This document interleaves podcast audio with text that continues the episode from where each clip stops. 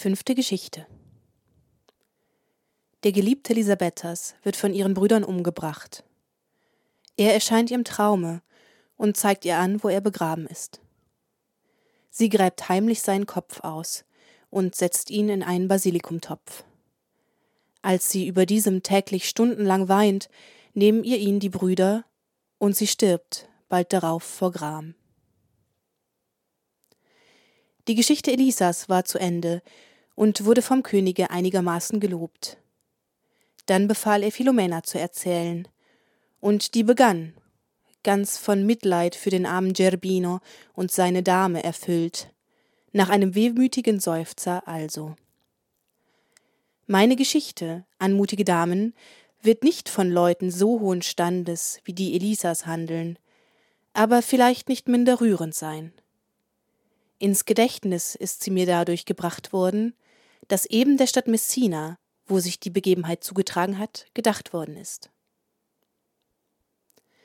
In Messina waren also drei Brüder, junge Männer und Kaufleute, denen ihr Vater, der aus San Gimignano gewesen war, bei seinem Tode einen großen Reichtum hinterlassen hatte.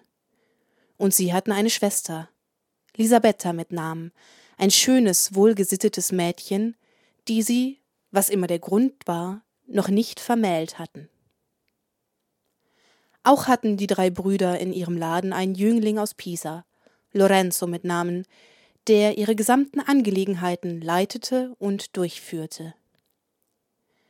Da der hübsch von Gestalt und gar artig war, geschah es, dass Lisabetta, nachdem sie ihn öfter betrachtet hatte, über die Maßen Gefallen an ihm fand als dass Lorenzo das eine und das andere Mal gewahr worden war, ließ er alle seine anderen Liebschaften fahren und begann, seinen Sinn auf sie zu richten. Und der Handel ging so weit, dass es, weil sie einander gleicherweise gefielen, nicht lange währte, bis sie, nachdem sie sich dessen gegenseitig vergewissert hatten, taten, was sie beide am meisten ersehnten.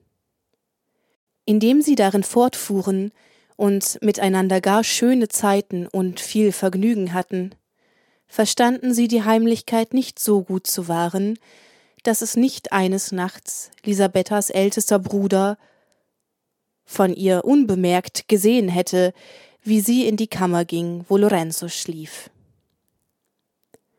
Obwohl er über diese Entdeckung sehr bekümmert war, wartete er doch als ein verständiger Jüngling von einem ehrbaren Rate geleitet, ohne sich zu rühren oder ein Wort zu sagen, unter mancherlei Überlegungen den Morgen ab.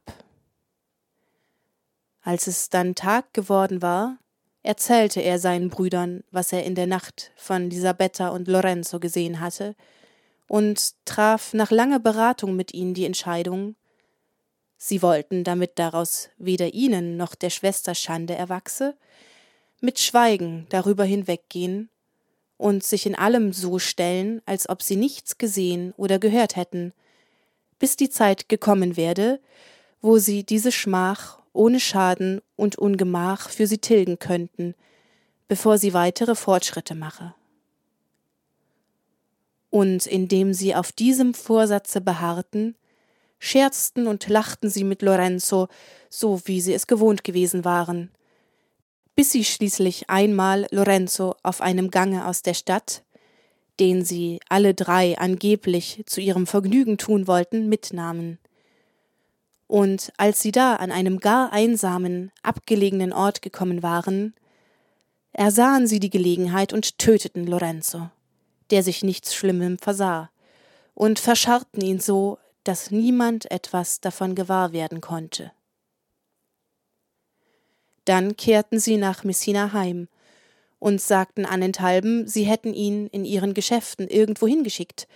Das fand leicht Glauben, weil sie ihn gewohntermaßen schon zu often Malen dahin und dorthin geschickt hatten. Als Lorenzo nicht zurückkehrte, fragte Lisabetta, beunruhigt über sein langes Verweilen, ihre Brüder sehr oft angelegentlichst um ihn, und so geschah es eines Tages, dass ihr, als sie besonders dringend um ihn fragte, einer der Brüder sagte Was soll das heißen? Was hast du mit Lorenzo zu schaffen, dass du so oft nach ihm fragst? Wenn du noch einmal fragst, werden wir dir die Antwort geben, die du verdienst. Traurig und betrübt und voll ungewissen Bangens gab sie fortan das Fragen auf, rief aber seinen Namen oft des Nachts in Wehmut und bat ihn zu kommen, und klagte manchmal mit vielen Tränen über sein langes Verweilen und brachte ihre Tage seiner harrend freudlos hin. Nun geschah es eines Nachts, dass ihr, nachdem sie über sein Ausbleiben viel geweint hatte und weinend eingeschlafen war, Lorenzo im Traume erschien, bleich und verstört, mit ganz zerfetzten und besudelten Kleidern, und ihr schien, dass er zu ihr sagte O Elisabetta, du hörst nicht auf, mich zu rufen, und kümmerst dich wegen meines langen Verweilens und klagst mich mit deinen Tränen hart an. Und darum wisse, dass ich nicht wiederkommen kann, weil ich an dem letzten Tage, wo du mich gesehen hast, von deinen Brüdern ermordet worden bin. Und er bezeichnete ihr den Ort, wo sie ihn verscharrt hatten, und sagte ihr, sie solle ihn fortan weder rufen noch erwarten, und verschwand. Das Mädchen erwachte und weinte bitterlich über dies Gesicht, an dessen Wahrheit sie nicht zweifelte. Als sie dann am Morgen aufgestanden war, fasste sie, ohne dass sie sich getraut hätte, ihren Brüdern etwas davon zu erzählen, den Entschluss, an den ihr angegebenen Ort zu gehen, um zu sehen, ob das wahr sei, was sie im Traume gesehen zu haben glaubte. Und nachdem sie Urlaub erhalten hatte, sich ein wenig außerhalb der Stadt zu ergehen, ging sie in Begleitung einer Frau, die früher bei ihnen gewesen war und vor der sie keine Geheimnisse hatte, ohne Zeit zu verlieren dorthin. Sie räumte das trockene Laub weg, das dort lag, und grub nach, wo sie die Erde minder hart fand. Sie hatte noch nicht lange gegraben, so fand sie den Leichnam ihres Geliebten, der noch in keiner Weise entstellt oder verwest war. Daraus erkannte sie denn klärlich, dass ihr Gesicht wahr gewesen war. Obwohl sie darüber mehr betrübt war als je ein Weib, sah sie doch ein, dass hier Tränen nicht am Platze waren. Am liebsten hätte sie den ganzen Leichnam mitgenommen, um ihm ein würdiges Grab zu geben.